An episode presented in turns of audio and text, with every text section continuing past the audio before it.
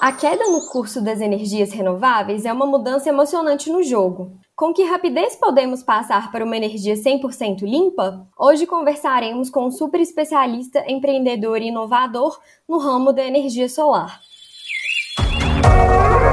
Sustentabilize Cast.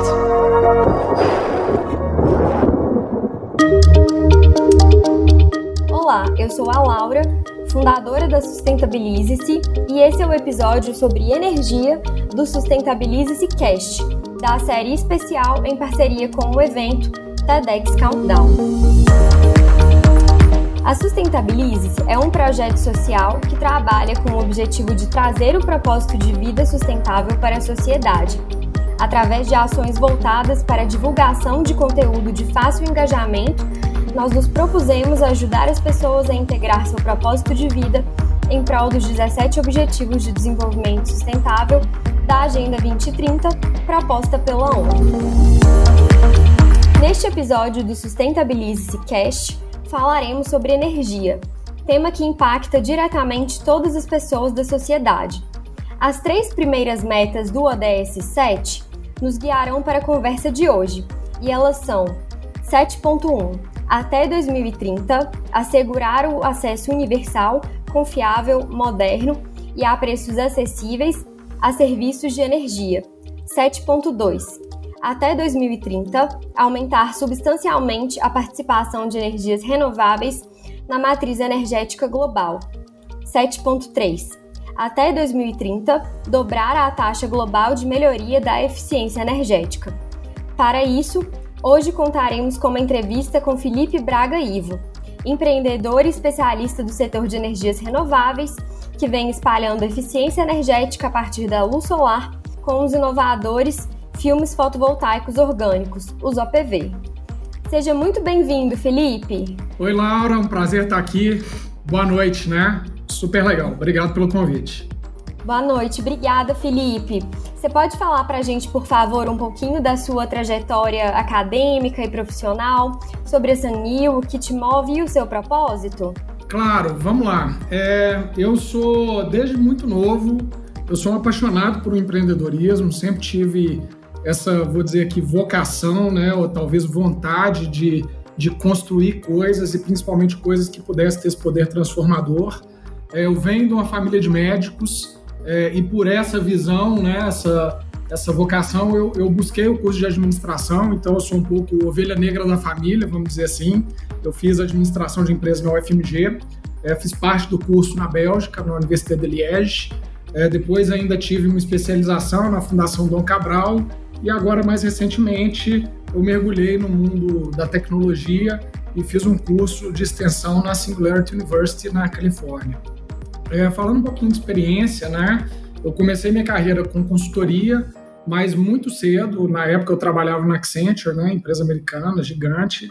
É, muito cedo eu tive a oportunidade de sair e começar essa jornada empreendedora, né? Então, com 22 para 23 anos, é, eu tinha saído da Accenture logo no início de carreira e tive a oportunidade de abrir uma empresa com, com um amigo na época, né, que era da faculdade, que foi uma fábrica de móveis. Então eu iniciei essa jornada no mundo mais tradicional, né? Na época ainda é, a gente não tinha esse boom de empresas de base tecnológica, de startups. É, eu vendi essa empresa é, três anos depois, abri outras duas empresas já no ramo alimentício, fiquei seis anos com, com essas empresas é, e no meio do caminho eu comecei a, perceber que o grande potencial de impacto, de transformação estava na tecnologia, né? de alcance de escala, de poder impactar a vida de milhares até milhões de pessoas. Né? Comecei a trabalhar numa empresa chamada Denox, como gerente comercial na época, que era uma empresa de internet das coisas, é, e logo depois eu conheci o grupo que eu estou hoje, eu comecei é, a trabalhar no CC Brasil, no Centro de Pesquisas, e depois fiz a transição para a Sanil, que eu vou falar um pouquinho dela já já. Nessa jornada, né, nessa história de empreendedorismo, de inovação, eu comecei a perceber né, que sempre faltou uma perna, né? apesar de, de ter tido algum sucesso profissional, algum sucesso financeiro, essa perna do propósito, que foi algo que para mim demorou um pouquinho para cair a ficha, ele começou a surgir talvez nos últimos cinco anos e eu comecei a perceber que é essa questão de impacto positivo, de deixar uma marca, uma marca que pudesse transformar próximas gerações era algo bastante importante para mim, né? E aí nesse nessa viagem pessoal e também entendimento de mundo, eu comecei a perceber que sustentabilidade era algo que que eu gostaria de, de mexer. Tecnologia é algo que eu sou apaixonado, eu sou um pouco geek assim nesse nesse sentido de de gostar muito, estudar muito tecnologia é, e por fim educação. Então eu acho que hoje eu estou em duas áreas principais, sustentabilidade e educação, e a tecnologia sempre como uma ferramenta de alavancagem, de aceleração e de transformação. Né? Então, hoje, se eu fosse falar qual é o meu propósito, meu propósito está relacionado a mudar, de, de, deixar o mundo melhor para as próximas gerações através de práticas de sustentabilidade e nessa jornada conseguir educar mais pessoas para poder participar desse movimento de transformação que é um movimento que exige muita energia, né? muita, muita vontade. Falando um pouquinho da Sanil, que eu acho que é a única última parte aí da apresentação que você me, falou, me pediu que eu ainda não falei, a Sanil é uma indústria brasileira é, de base tecnológica, mas que hoje chegou numa posição de pioneirismo mundial. Então, hoje a gente é líder mundial na, na produção e comercialização de filmes fotovoltaicos orgânicos, que são os OPVs. A sigla vem do inglês, né? Por isso o APV, que é o Organic Photovoltaic. É, a gente é, temos a nossa base em Belo Horizonte, mas já temos produtos em 16 países e estamos com uma jornada de crescimento muito alavancado e com potencial de impacto é, talvez compatível com esse crescimento que a gente está tendo. Nós vamos ter oportunidade de falar aqui um pouquinho mais né, ao longo dessa conversa, mas em linhas gerais é isso. Que bacana, Felipe. Fico muito feliz. É, a sua trajetória, o seu propósito de vida tem tudo a ver né, com o objetivo da Sustentabilize-se e com a própria proposta do evento Countdown. Bom, vamos dar continuidade. Gostaria, em primeiro lugar, de parabenizá-lo né, pelo esforço e pela tecnologia inovadora que a Sanil desenvolve, além de destacar o quão importante vem sendo seu trabalho para o êxito do ODS 7. Então eu queria te perguntar Quais são as suas perspectivas para o cenário global das energias renováveis? Por que os painéis orgânicos fotovoltaicos são tão promissores como energia limpa e acessível? Conte-nos mais sobre essa tecnologia inovadora e os seus diferenciais no mercado, incluindo os custos e as suas características. Poderia relatar para o público? Todos estamos curiosos e animados para saber como você conseguiu alavancar o setor de energias renováveis no Brasil com o uso do OPV e ganhar destaque no cenário mundial. Afinal, a maior fachada do mundo feita com filmes fotovoltaicos orgânicos está no Brasil e a tecnologia foi da Sanmil, a empresa em que você atua. Legal, Laura. Tem uma série de temas aqui, eu vou, vou tentar organizar e responder todos eles, mas primeiro a gente tem que ter um entendimento do que está acontecendo no mundo hoje, né? O que, que nos trouxe até aqui e, e qual que é o panorama daqui para frente. Primeiro, a gente tem um cenário de crescimento populacional, né, histórico e ainda mais alavancado para os próximos anos. Então, se hoje nós estamos aí com 7,8 bilhões de pessoas em 20 anos, né, daqui a pouquinho a gente vai ter um pouco mais de 9 bilhões de pessoas. Né? Em 2100, a gente já está falando de mais de 11 bilhões de pessoas, então o cenário é de muita gente, né? muito consumo e cada vez mais, o que é uma ótima notícia, né? o desenvolvimento econômico está proporcionando para essas populações né? a nível global que tem um nível de vida melhor do que a gente sempre teve, né, na, nos últimos dois mil anos aí de, de humanidade, vamos dizer assim, o que é muito bom, mas o que é preocupante, né, porque é, nesse mesmo momento a gente tem práticas é, de consumo que não são nada sustentáveis, né? A gente está tendo um crescimento econômico alavancado a partir de desmatamento, a partir de poluição dos oceanos, esgotamento de peixes, é, de opções energéticas que não são compatíveis e energia, ela é a base de tudo, tá? Se a gente estivesse pensando é, e não é energia do celular, não, né, da bateria que está esgotando, é energia para proporcionar esse, esse desenvolvimento humano e econômico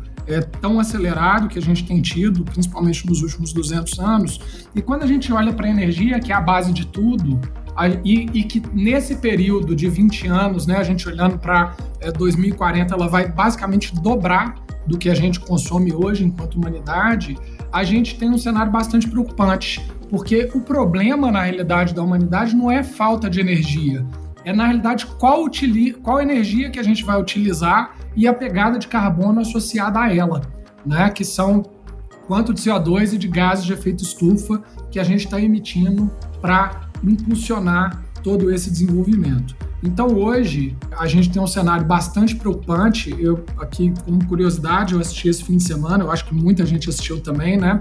Um documentário novo do Netflix, que é o A Life on Our Planet, do David Attenborough, que é uma figura incrível, né? Que tem 60 anos, que está documentando o planeta, a natureza e, e como que isso vem evoluindo. E ao mesmo tempo é um recado super forte, né? Quase um soco na cara da humanidade que ele fala nesse documentário. Se alguém ainda não viu, vale muito a pena assistir. Que é como que um espaço, em um espaço de uma vida, que é a vida dele no caso, a humanidade conseguiu destruir o nosso planeta e hoje está cada vez mais difícil recuperá-lo, mas ainda tem a luzinha lá no, no, no, fim do caminho. Né? Então, eu acho que esse é o cenário que a gente tem, né? Um planeta com crescimento populacional que tem um crescimento econômico e um aumento de nível de vida muito legal, mas a um custo muito alto. Né? Então, essa é, é a primeira parte da pergunta. Quando a gente olha para um cenário futuro, então, cada vez é mais importante a gente alavancar as renováveis. E quando a gente fala de renováveis, eu nem estou falando só da, de, da fonte solar, né, que é o, o que a Sanil está fazendo, mas as renováveis de uma forma é, é geral. E a gente está hoje numa discussão grande, né? Que quando a gente olha para projeções de energias renováveis dos próximos anos, sempre tem um, duas possibilidades, né? Tem a primeira possibilidade, que é o do, do que eles estão chamando de stated policies, que é o que os países é, é, as grandes nações estão falando que vão fazer e o que, que seria o Sustainable Development, né? que é talvez o que a gente precisa que seja feito.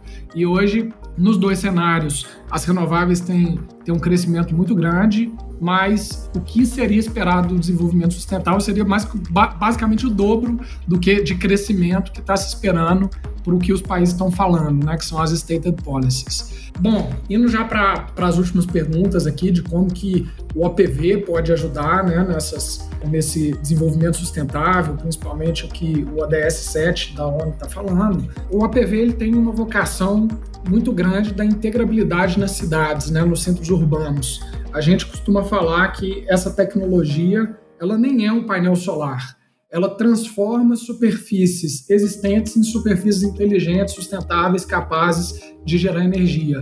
Né? Então a gente não está falando da instalação de um painel, mas sim da própria telha é, ou do próprio vidro ou do próprio da superfície do teto de um carro ou de uma superfície de um abrigo de ônibus ou a cobertura de um estacionamento, a própria lona, se é possível gerar, gerar energia. Né? Então a gente acredita e além disso é uma tecnologia que tem um potencial de baixíssimo custo e de crescimento de eficiência com a utilização de novos materiais. Então a gente acredita que essa parte humanizada da tecnologia, de poder fazer parte do nosso contexto urbano, do contexto das cidades, ele é super transformacional, porque a gente consegue aproximar a geração de energia das pessoas, que é onde elas estão, né, nos centros urbanos, a gente consegue transformar é, superfícies, vamos dizer assim, burras em superfícies inteligentes, né, que agora não é só mais um vidro de revestimento de um prédio, mas é um vidro que reveste o prédio, mas também que gera energia limpa, né, ou a telha, ou qualquer um desses elementos de arquitetura. É, e traz bem-estar, traz qualidade de vida, traz design e uma série de atributos que são tão importantes no contexto urbano, né? E a forma da gente ter chegado até aqui, eu acho que é primeiro, né, é muito suor, muita lágrima, então é muito trabalho duro, né, no, no fim das contas, e também muita ousadia.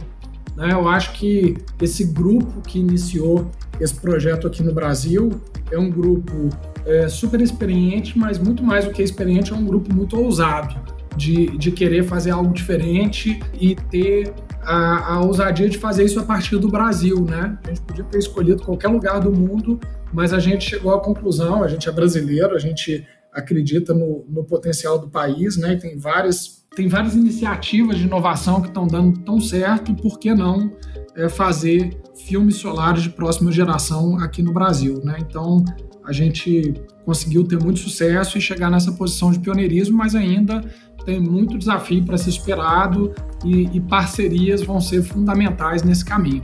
Bom, Felipe, é, eu acho assim, eu sou suspeita para falar, né? Já conheço a Sunnew já tem um tempinho. É, eu admiro muito o trabalho de vocês e eu queria comentar um ponto muito interessante que você falou, né? Que assim é, são grandes desafios para atuar, né, na área de sustentabilidade seja ela com energia renovável ou outra área. E eu acho que é isso, né? É uma batalha constante, todos os dias. A sensação que eu tenho é que muitas vezes a gente tem que convencer as pessoas, né, da importância de se investir em tecnologias, projetos, iniciativas é, inovadoras para a gente poder mudar esse cenário e o jogo que a gente está vivendo atualmente, né? Dando continuidade ao nosso bate-papo, eu até queria te perguntar também: como diretor da Sanil, você entende ser viável expandir para a população de baixa renda, levando os OPVs para as áreas de difícil acesso e maior vulnerabilidade? O Brasil é um país com muita perda energética e furto de energia, e isso consequentemente encarece na conta de luz do consumidor. Utilizando energia solar em farta em todo o continente brasileiro e em outros países subdesenvolvidos, a gente não poderia tornar acessível, de fato, a todos a energia elétrica, fazendo valer o princípio da dignidade humana? Quais as dificuldades que você vê para que seja ampliado o acesso ao produto da Sanil atualmente, né, considerando em meio à pandemia e à crise socioeconômica? Como o governo ele poderia viabilizar né, influenciar a maior adoção da UPV para pessoas físicas e jurídicas, barateando o custo final dos produtos? Você poderia nos falar também sobre a cadeia produtiva como um todo e onde o OPV pode estar presente? Tá, legal, Laura. É, eu acho que começando pelo, pelo começo aí, né, da primeira pergunta, de levar energia para as populações de baixa renda, áreas de vulnerabilidade. É, o nosso propósito, né, enquanto companhia, ele é expresso pelas três palavrinhas, que é Greenest Energy Everywhere, ou seja, levar a forma de energia mais limpa a todos os lugares. Né? E quando a gente fala nisso, a gente realmente acredita nisso, né? de, de transformar superfícies, de colocar no teto do carro, no mobiliário urbano, em fachadas de prédio, mas também de levar energia para essas populações que têm pouco acesso a serviços básicos, né? que tem uma infraestrutura bastante precária e o OPV, enquanto tecnologia, ela tem um fit muito muito certinho para essas situações, né? Porque é um filme super leve, robusto, flexível, então tem uma facilidade de transporte muito grande, diferente de outras tecnologias que são cristalinas, né? São vidro. O OPV no nível molecular ele é quase uma borracha, né? Então ele ele facilita muito esse tipo de, de abordagem, né? De, de populações em vulnerabilidade. E além disso, é uma tecnologia que tem um potencial de um custo muito baixo. Então, quando a gente olha para futuro, né, e é um futuro de, vamos dizer, de médio prazo, a gente tem um potencial muito grande de transformar a vida dessas pessoas. A gente já fez alguns projetos é, de cunho social, a gente tem uma parceria com uma empresa italiana, chama Warca Water, é, que leva uma estrutura que consegue capturar vapor de água em suspensão em regiões que não têm água, regiões desérticas, é, e, e, a gente juntou essa solução é, de água potável, a gente é, é, trouxe a solução energética, né? E o principal fator que torna a tecnologia muito é, assertiva é peso, porque como tem uma infraestrutura de transporte muito precária, é difícil chegar a esses lugares, então muitas vezes você tem que usar animais para levar, né, cavalo, jegue, alguma coisa assim. Então é, é, a gente tem um projeto no Haiti com essa empresa chamada Warca Water, que é bem legal. É, tem um outro projeto que a gente fez junto com uma ONG na Tanzânia.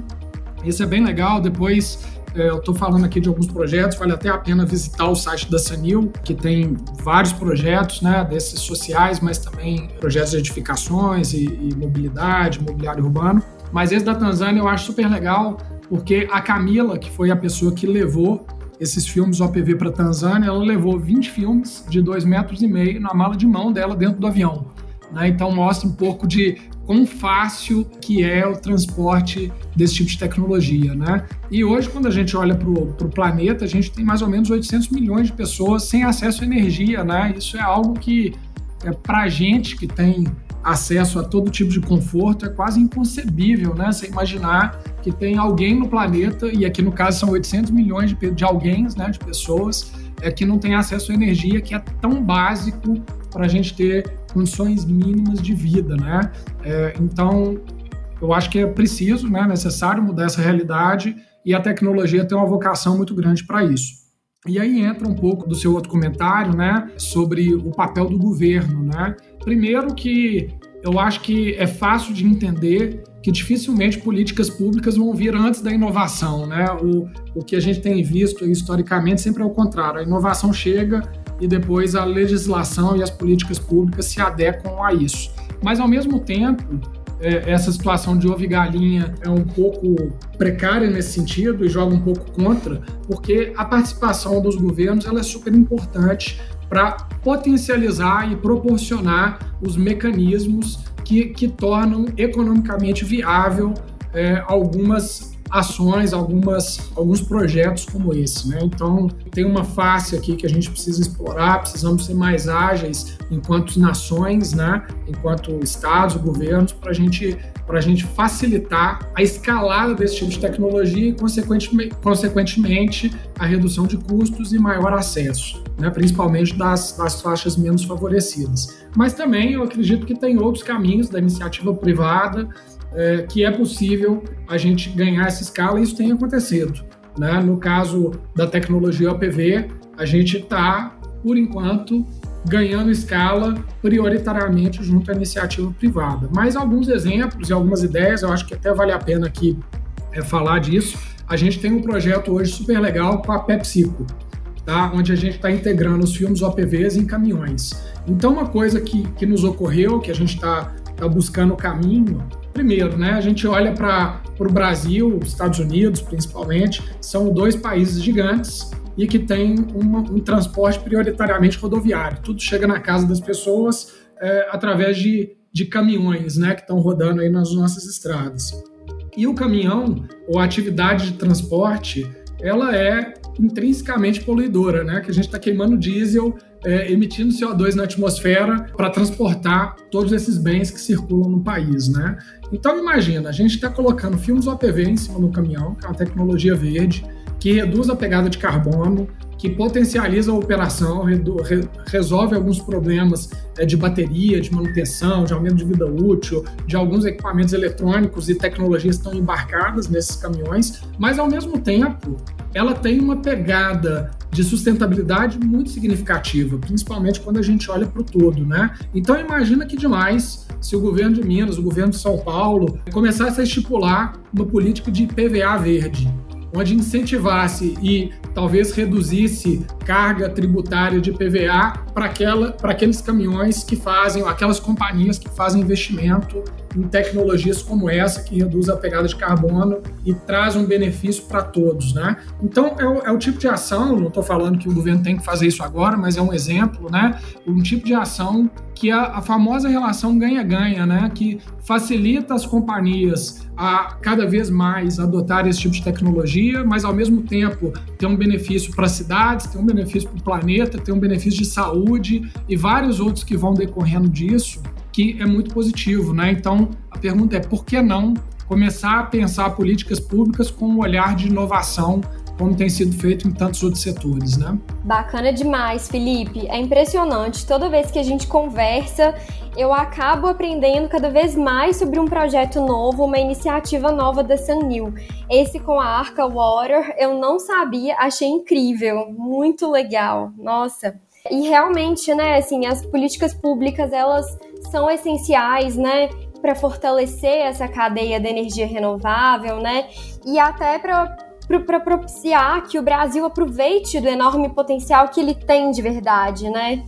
Então, é muito bacana esse trabalho que vocês fazem. Aí eu queria te perguntar se você vislumbra a associação do OPV junto a outras fontes de energia renovável. É, e dentro disso, se você poderia falar um pouco sobre essas associações, destacando as vantagens e desvantagens, considerando a importância para a matriz energética global e a necessidade de cooperação internacional para o enfrentamento da crise climática, de forma a combater o aquecimento global com a melhoria da eficiência energética. Onde acredita ser urgente a aplicação do OPV para alcançar o ODS 7?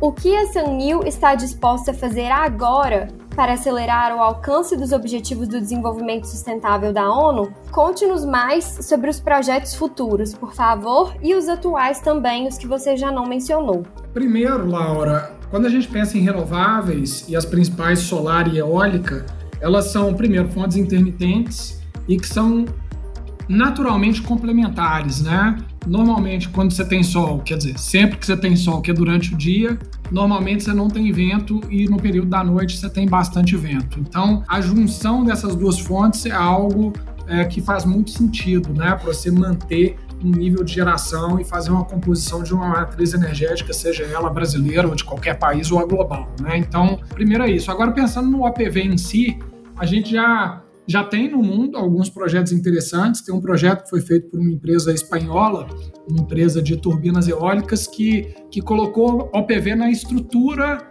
da turbina, né? Então é, é um aerogerador híbrido que gera energia é, através da fonte do vento e gera energia através da fonte solar. E aí essa geração de energia dos filmes OPV alimenta a eletrônica, otimiza a operação do aerogerador e ainda complementa a geração de energia. Então, tem cases como esse, né? Ou aqui o da PepsiCo, que eu acabei de falar, onde a gente tem OPV junto com diesel, né? Que não é sustentável, mas que também são gerações híbridas, né? Então, é, primeira coisa, quando a gente olha para composição de matriz energética, a diversificação ela é desejável e, e, necessária em alguns casos, né? Então, e tem que ter uma coisa clara na mente de todo, todo mundo, a gente tem que migrar da, dos combustíveis fósseis para as fontes renováveis de energia, se a gente quiser combater essa ameaça climática e esse problema de emissão de, eh, de gases de efeito estufa que a gente tem hoje. E para que isso aconteça, a cooperação internacional é algo que precisa acontecer. Né? A gente tem hoje uma situação de cabo de guerra que grandes potências, principalmente Estados Unidos, China, estão travando né? de, de busca de poder, de busca de desenvolvimento econômico acelerado, que tem sido muito ruim para o planeta, né? porque agora é um momento de união onde a gente precisa ter nem a política pública mais, né? Nós estamos falando de política global agora, de nações. Exatamente. É. é. em prol da, da humanidade, né? É, e além de governos, a gente começa a ter um papel muito importante também das corporações. Que hoje a gente não tem empresa mais, né? A gente tem supercorporações mais poderosas do que países, né? É, e que consomem energia e que precisam transformar a forma de fazer negócio. Agora, a boa notícia é que isso já está acontecendo. Eu acho que, acho não, né? No início, quando começou a se falar em sustentabilidade, era estratégia de marketing, né? Todo mundo falava que era sustentável, que tinha práticas, mas chegou a hora da sustentabilidade deixar de ser uma estratégia de marketing e, e onde ela passou a ser fundamental para a estratégia de qualquer negócio a longo prazo a sustentabilidade ela precisa fazer parte da cultura organizacional e parte das, das lideranças, né? Então, é, a gente já tem empresas como a Natura que a remuneração de executivo passa por práticas de sustentabilidade. Né? Então, olha que, que viés interessante, né? o que olhar interessante pensando em futuro. Como que você torna isso sustentável? Né? Então, por que não premiar pessoas, premiar profissionais, premiar governantes através de resultados positivos que não só são resultados econômicos, mas que são resultados que estão relacionados à sustentabilidade. Então, eu, eu acho que as principais lideranças hoje do mundo já começaram a perceber isso. Agora, a maioria talvez ainda não. Então, o trabalho de educação, o trabalho de formiguinha, ele vai muito nessa linha, né, de que, vocês estão fazendo na Sustentabilize, de catequizar, de informar de trocar ideia e de construir caminho para que isso aconteça. Agora, falando de novo no OPV, né, é, que foi as partes finais, aonde que você acredita que, que o OPV é, deveria ser aplicado de forma urgente para alcançar as ODS, o OPV, como eu disse, ele tem essa, integra essa vocação natural para integração em centros urbanos. Então, o que, que a gente a gente está mirando é em superfícies negativas em carbono. Então, é transformar esses espaços, essas superfícies, em materiais de construção, em materiais sustentáveis é, e que podem é, transformar. Né? Então, a gente está falando de fachadas de vidro, de clarabóias de shopping, de é, coberturas de estacionamento, principalmente agora com a chegada dos veículos elétricos, de mobiliários urbanos, de dispositivos, de gadgets e de tudo que a gente possa incluir a geração de energia limpa. E, e, e, aí, respondendo à tua última pergunta desse bloco, né, do que, que a, a Sanil está disposta a fazer agora para acelerar o alcance desses objetivos, eu acho que a gente já está fazendo de certa forma, que é colocar o pé no acelerador para escalar. Né? Então é algo que também é ganha-ganha, porque a gente crescendo rápido é bom para a empresa, é bom para acionista, é bom para todos os stakeholders, mas principalmente é bom para todo mundo, né? É bom para o planeta. Então, a gente está no momento é, de tentar viabilizar todo e qualquer projeto que faça sentido para a gente ganhar visibilidade, dar visibilidade para a tecnologia, ganhar escala e assim reduzir custo e tornar a tecnologia acessível para uma parte maior da população e gerar ainda mais impacto positivo, né? Então é aquele ciclo virtuoso de que quanto mais melhor, né? Então eu acho que o nosso papel é esse, é de acelerar o negócio, de acelerar a adoção e assim é, deixar a nossa marca e, e gerar esse impacto positivo. Exatamente, Felipe. E eu acho que até o fato de da Sanmil, né, ter se envolvido tanto com a Sustentabilize-se, né, e o evento TEDx Countdown do TEDx Savassi, já mostra, né, assim, a grande disponibilidade de vocês em contribuir é, na luta contra as mudanças climáticas, né? A gente ficou muito satisfeito de poder contar com a Sanil como parceira em várias iniciativas desse evento. A gente está muito grato. E eu queria também que você falasse um pouquinho, por favor, é, sobre a sua experiência como professor universitário. É, você poderia contar mais sobre a sua experiência na docência, né? Detalhando como buscava ensinar sobre inovação, tecnologia, criatividade e empreendedorismo e também a partir da sua própria experiência de vida? Né? Como que você vê a, o poder da educação em transformar realidades? E eu aproveitaria aqui para trazer um tema também super recente das startups o Google vai investir 5 milhões em startups de empreendedores pretos e pardos. O que você acha dessa oportunidade? Eu poderia ficar aqui perguntando assim várias dúvidas, perguntas para você, é, mas por hora eu prefiro perguntar também é, o que você mais diria aos nossos ouvintes que têm é, interesse em empreender, como eles podem ter coragem, né, ter atitude para ir para o mercado do empreendedorismo. Tá, ô, ô, Laura, primeiro falando de educação, né? Essa troca de conhecimento sempre foi algo que me fascinou muito. Eu sempre busquei o conhecimento e sempre busquei estar nessa posição de troca. E ter tido a oportunidade, né, ou ter a oportunidade de liderar esse processo como professor, é, professor é algo que sempre me deu e sempre me dá muito prazer, né? Então eu gosto de dar aula, eu gosto de fazer palestras, eu gosto de interagir com pessoas em prol do desenvolvimento, sempre que é possível, é, que é o que nós estamos fazendo aqui agora, né?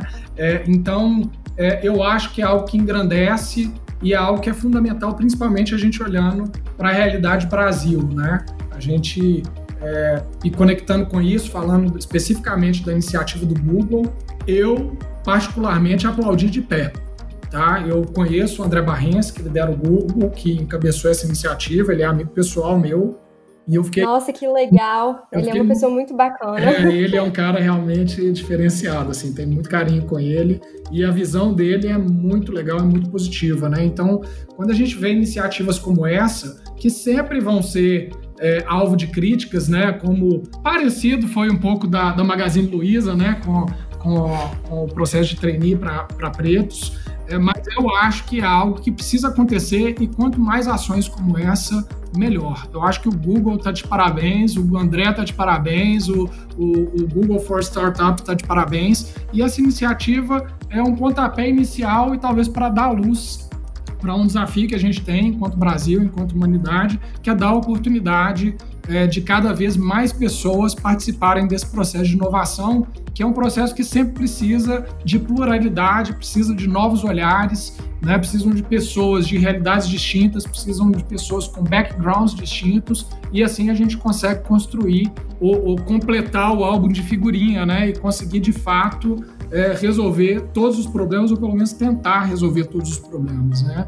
Então eu acho que é uma iniciativa, se for olhar, é tímida, né? Se olhar 5 milhões é incrível, mas pensando no, no Brasil, que tem uma população tão diversa, né? Ainda é tímido, mas eu acho que, que é um pontapé inicial e que vai fazer toda a diferença. Estou louco para ver o resultado do que, que o Google vai, vai acelerar enquanto novas empresas, novas, novas tecnologias e novos empreendedores, né? Que mais do que o resultado do trabalho é a própria formação das pessoas, né? Que, que é o que educação tem tudo a ver. E como mensagem final aqui, Laura, eu acho que o momento é o momento de ação.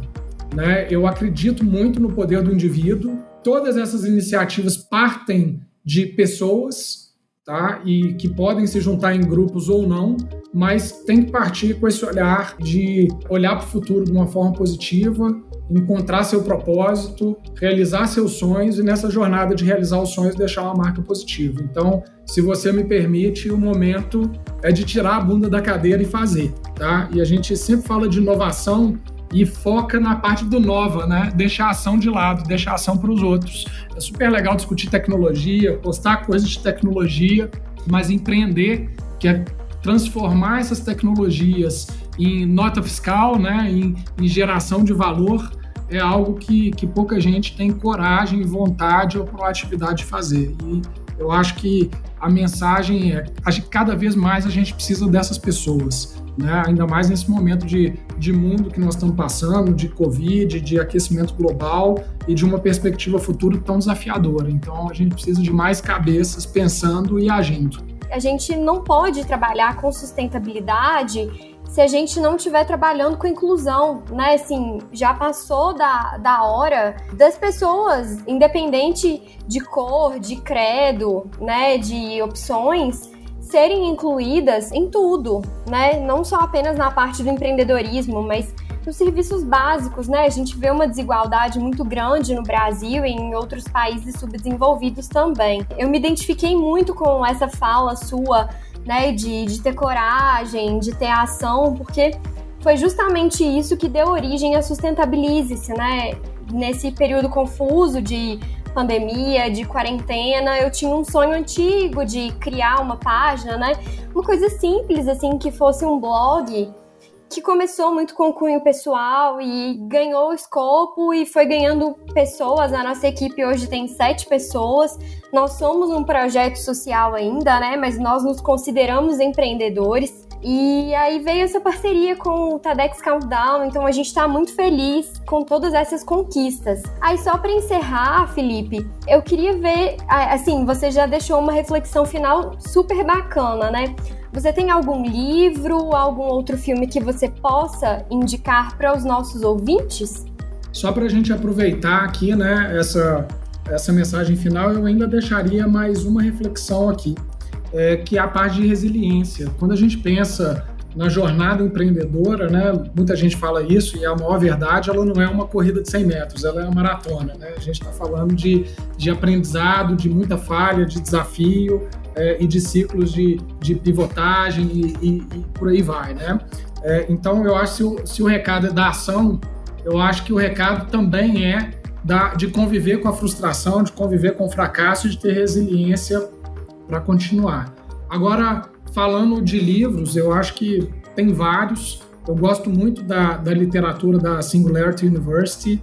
É, eu, vou, eu vou falar aqui de um livro que talvez já é até um pouco antigo, mas já que nós estamos falando de empreendedorismo, talvez o melhor livro de empreendedorismo que eu já li, que é um livro de 2014 do Salim Ismail, que chama Organizações Exponenciais que para quem está nesse momento de, de buscar ação, de buscar o empreendedorismo, esse é um livro bastante valioso, que traz ferramentas de como essas empresas de alto crescimento, que ele chama das organizações exponenciais, é, é, têm utilizado no dia a dia e que permitiram que elas chegassem onde elas estão. Então, eu acho que conectando com essa mensagem de ação, essa é uma referência que vale muito a pena. E como você falou também de, de referência, eu sugeriria esse documentário que eu mencionei no início da conversa aqui hoje, do David, que é realmente fundamental para que qualquer pessoa escute, veja e reflita sobre o que está acontecendo é, no país hoje. Ele chama A Life on Our Planet. Está no Netflix, gratuito e é super legal. A pessoa chama David, o nome do segundo nome dele é bem difícil. Attenborough. É, vale a pena dar uma olhada, que eu acho que é uma referência bem legal também, que conecta com esse tema de sustentabilidade. Bacana demais, Felipe. É, só lembrando aí o pessoal que está escutando a gente, né, que nós vamos colocar todas essas indicações, o site da Sanmil, dentre outros temas, né, que, que a gente conversou hoje, é, na descrição do nosso podcast, para dar visibilidade aí para todos os temas que foram abordados na conversa. Bom, eu queria primeiro, pessoal, agradecer demais pela participação do Felipe, né? Foi uma conversa riquíssima e como falamos no decorrer do episódio, as fontes de energia renovável, sobretudo baratas, são ferramentas extremamente importantes para a construção de uma matriz energética viável e que deixe de influenciar os ciclos de carbono da Terra. Fora que, dessa forma, o custo barato dessa energia vai garantir a democratização ao acesso energético da eletricidade, dando possibilidades para as populações de baixa renda. Então, pessoal, se você chegou até aqui, gostaria de agradecer muito pela sua audiência e espero que vocês possam tirar insights importantes desse episódio. Não esqueçam de acompanhar a gente nas nossas redes sociais, no Instagram nós somos sustentabilize.se 2030-2030 e também no LinkedIn. E claro, sigam o nosso podcast Sustentabilize-se Cast na sua plataforma de streaming favorita e até o próximo episódio. Muito obrigada, Felipe. Foi um prazer, como sempre, estar conversando com você. Obrigado, Laura. Até a próxima. Valeu.